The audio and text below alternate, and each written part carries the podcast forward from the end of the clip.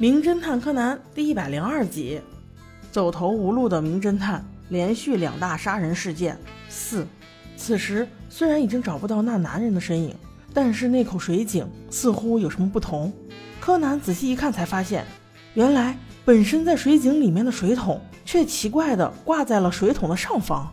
众人过去一看，果然连接水桶的绳子另一端肯定挂着东西，这样才把水桶拉了上来。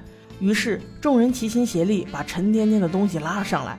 让大家吃惊的是，居然是一具尸体，而且还是后妈的尸体。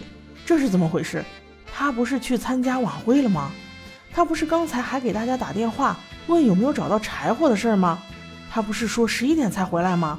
怎么可能死在这里？众人惊讶之余，却从她手里发现了一朵山茶花。这。难道与广美母亲的死也有关？事情越来越扑朔迷离。柯南，你快点行动吧！柯南貌似听到了我的召唤，正在查找一些有用的线索。此时，广美情绪却有些异常。他看到那朵山茶花，突然想起那个戴眼镜的男人，不会就是消失的舅舅吧？越想越害怕，就向各位求救。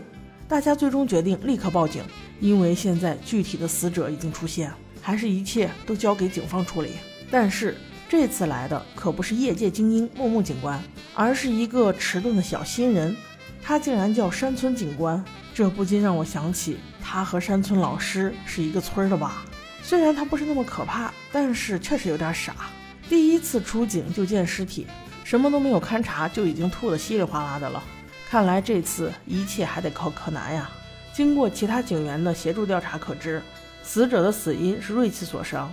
死亡时间是今晚十点左右，发现人全在现场，也就是说，在站的各位嫌疑最大。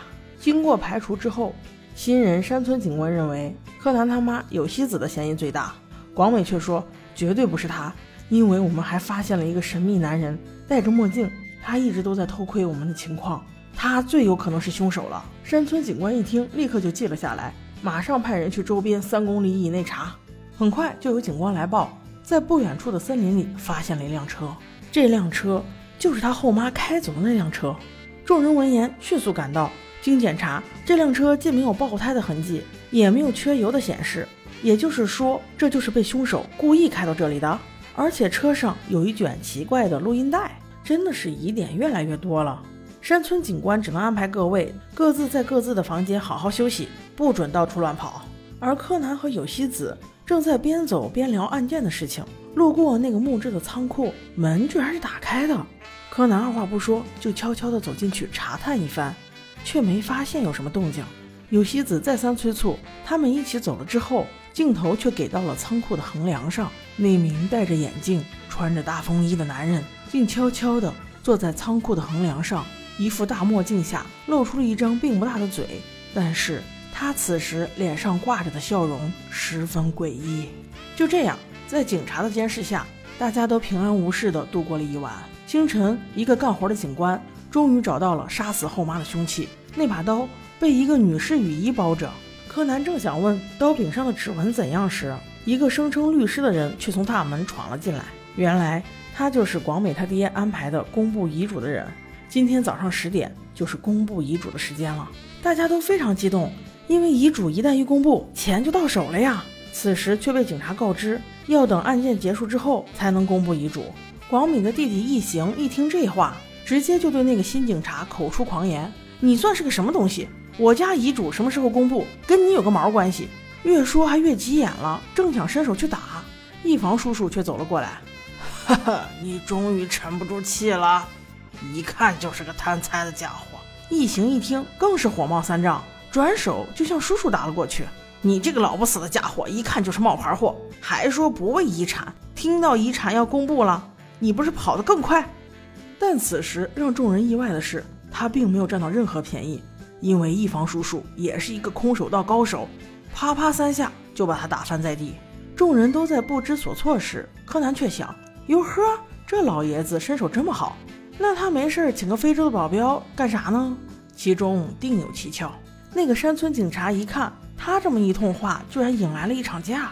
确实，公布遗嘱这个事儿吧，也是人家的私事儿。算了算了，我还是不掺和了。